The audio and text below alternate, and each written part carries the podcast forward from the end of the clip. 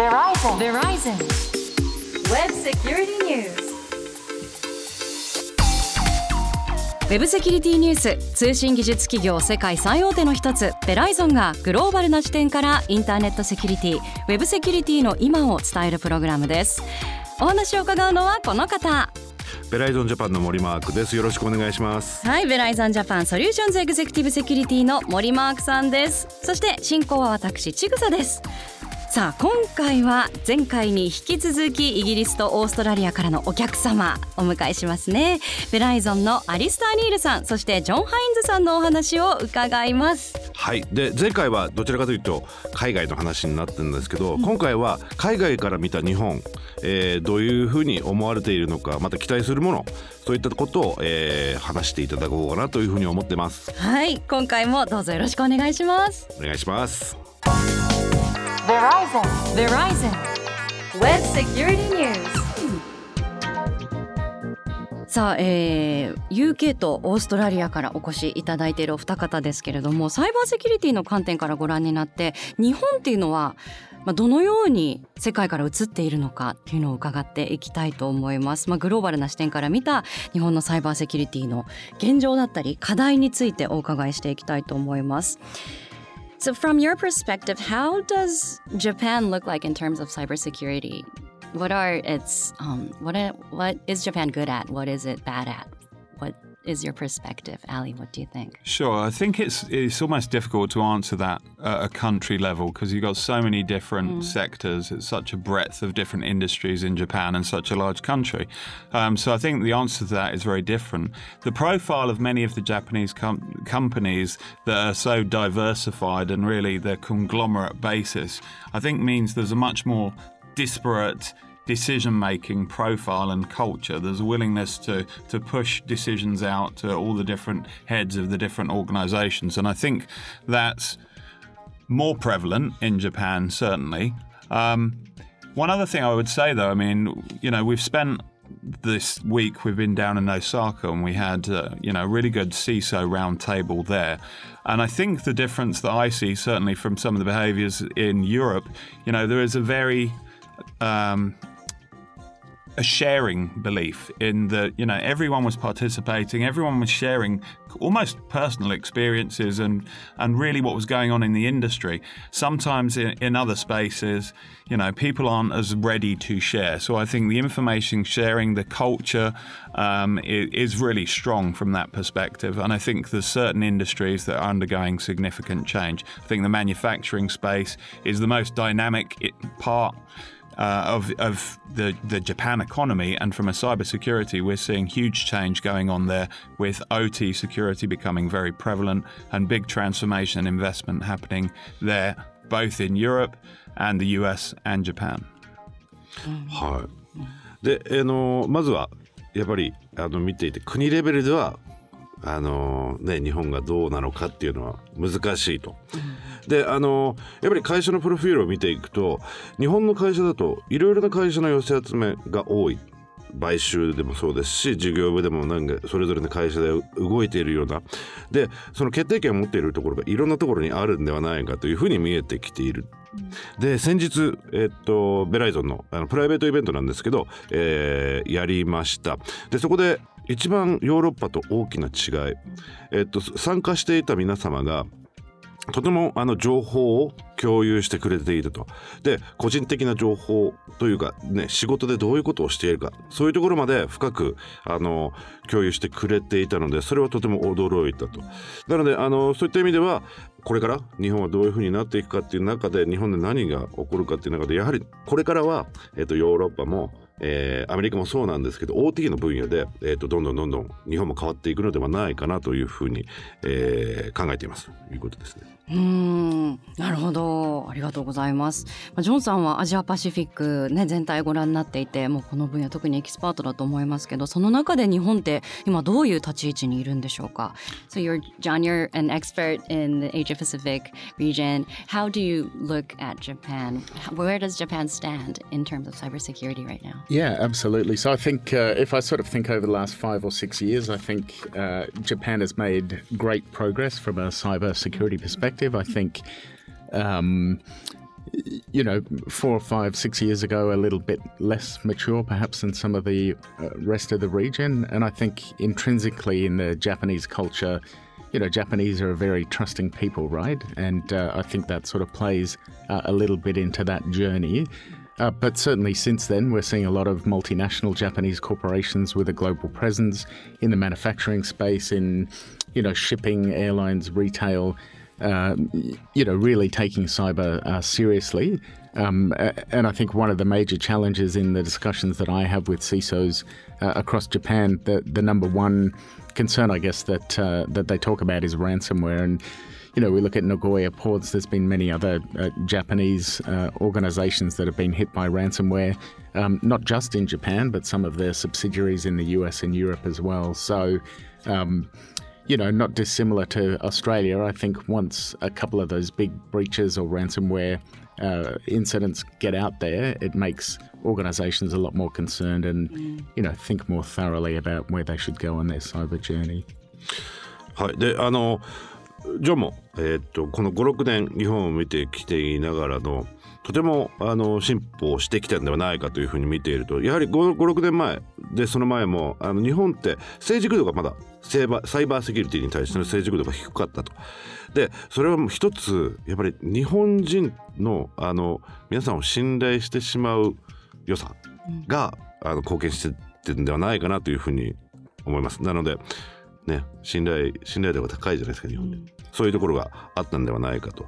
でそういった中でやはりこの数年56年前から比べてあのそれぞれのさあの分野での企業がサイバーセキュリティをどんどんどんどん取り入れていかなければいけない。特にあの日本のお客様で、えっと、海外にもたくさん拠点をお持ちのあの例えば、えー、輸送ですとか、えー、航空会社ですとか、リテール、えー、などのお客様もそういったところの CISO の、えー、方にお話をすると一番大きな今心配事がランサムウェア。なのでまあそういった意味ではどんどんどんどん前に進んできているでランサムウェアもね今年もお話しして名古屋の公安の、はい、えー、ランサムウェアありましたしあそこでもやられた。やっぱりそれでビッグニュースになってくる、うん、であの日本の場合だとどちらかというと日本国内がメインではなくて海外の日本の死者ですとか、えー、そういったところが攻撃の対象になっているというのも出てきているんで皆さんやはり日本でもどんどんどんどんあのサイバーセキュリティに対して、えーまあ、感度が上がってきたというふうに思います。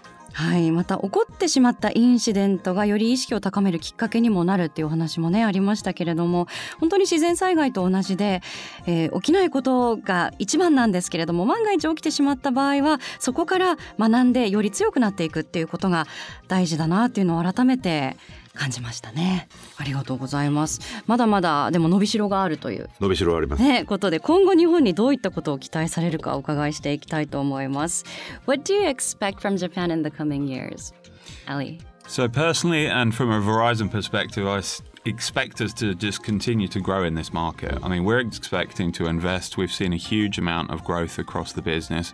Um, we see a real maturity in the Japanese market in terms of not just buying technologies, but really testing when they're buying from Verizon. Are we delivering something that's got an end to end business process that fits within the processes as well of Japanese organizations? So I expect growth. I expect the continuation of that sort of level of maturity of those service expectations.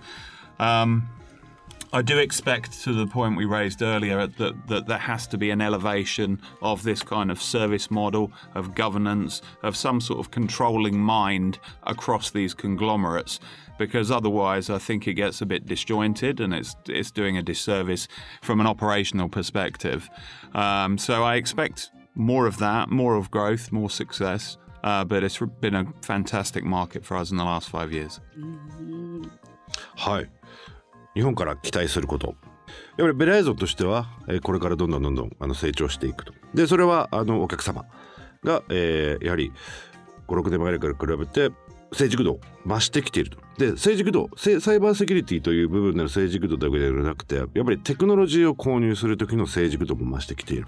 またさらにはそのテクノロジーを買ったじゃあそのテクノロジーがエンドトゥエンドでベライゾンから提供されたものが本当にそうなのかという検証という意味でのテスティングという意味でのあの成熟度も上がってきたというところなのでまあこれからどんどんどんどん日本のお客様はそういったエンドトゥエンドのサービスを提供していく中でベライゾンも成熟度を上げていかなければいけないというふうに考えていますと。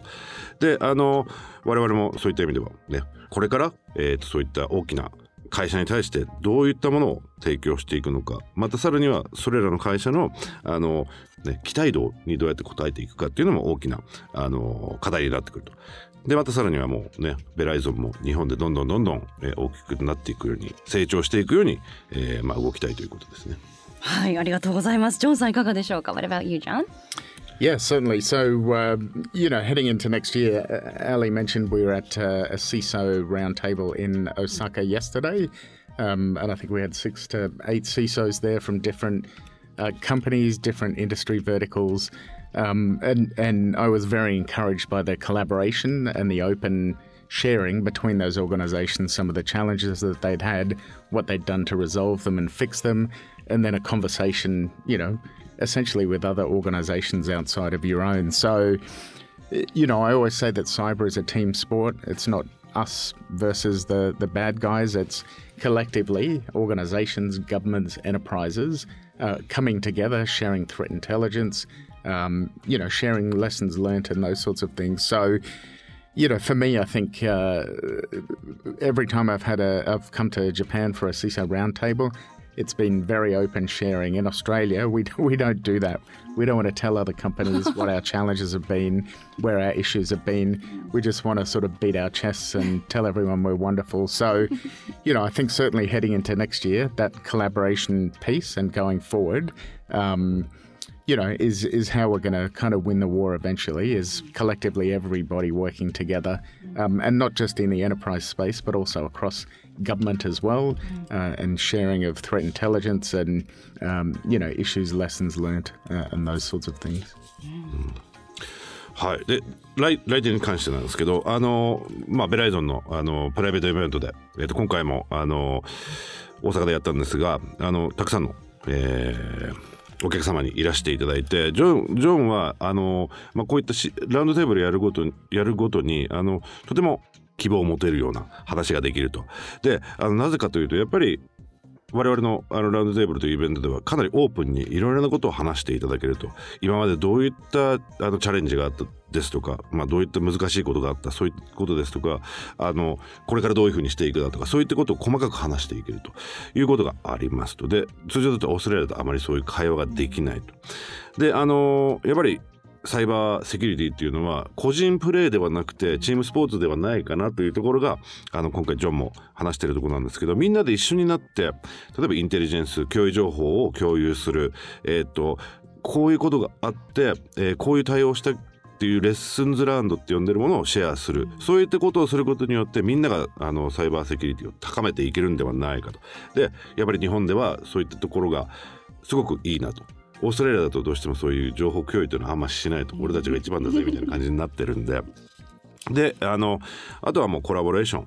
これからどんどんどんどんあのやっていくというところとあとはもうエンタープライズとあと政府関連も一緒にやっていくのがこれからの、あの目標であり戦略戦争に勝つための戦略ではないかということですね。ねもうグローバルで力を合わせてみんなでデータや経験シェアして打ち勝ちましょうっていうことですよね。綺麗ですね。すごく綺麗にまとめていただきましたね。You're wonderful, both of you. Thank you. Thank you very much. And and we, we could probably get rid of this, but most of the stuff that you talked about we've been talking about for the last year. So uh-huh. you sort of, you know, reinforce. Not only reinforce, but made me look good too. So okay. thank you very much. That's why we're here, Mark. Thank you. It's all about you, mate. 本当に今日は貴重なお話ありがとうございました。ゲストはベライゾンからアリスター・ニールさん、そしてジョン・ハインズさんお迎えしました。Thank you so much for joining us, Sally. Thank you, John. Thank you for We hope you come visit us again. Thank you. Thank you very much. ありがとうございました。Verizon Web Security News. さあ今回の Web セキュリティニュースいかがでしたか？前回から引き続きベライゾンのアリスター・ニールさんそしてジョン・ハインズさんにお話を伺いました。いや二人とも熱く語ってくださいましたね。本当ですね。やっぱり日本で仕事してると気づかない部分もいろいろ話してくれたなと思って、うん、私も自分で振り返らなければ振り返らなければいけないと思いますし、うん、なんかいい話になったなと。であの今回ゲストということで、はい、あのこれからちょくちょくゲストというスタンスも取ってっていいのかなというふうに思っていますので皆さんあの交互期待ということで。はい。お楽しみにしていただきたいと思います。そしてウェブセキュリティについてもっと詳しく知りたいという方はベライゾンジャパンのオフィシャルホームページもぜひご覧になってみてくださいさらになんとオーディの番組ページにメッセージフォーム機能がつきました。やった本当に嬉しいことで、はい、あの皆さんのコメント、えー、ご質問何でもいいんで、えー、っとお待ちしております。あそういうのやはりね生の声をお伺いすることによって我々もこの番組あのポッドキャスト、どんどんどんどんよくできるかなと思いますんで。ですね。なのでお悩みやご質問番組への感想などありましたらぜひお送りいただけますと幸いです。お待ちしています。お待ちしてますウェブセキュリティニュースお届けしたのは？エライゾンジャパンの森マークと。ちぐさでした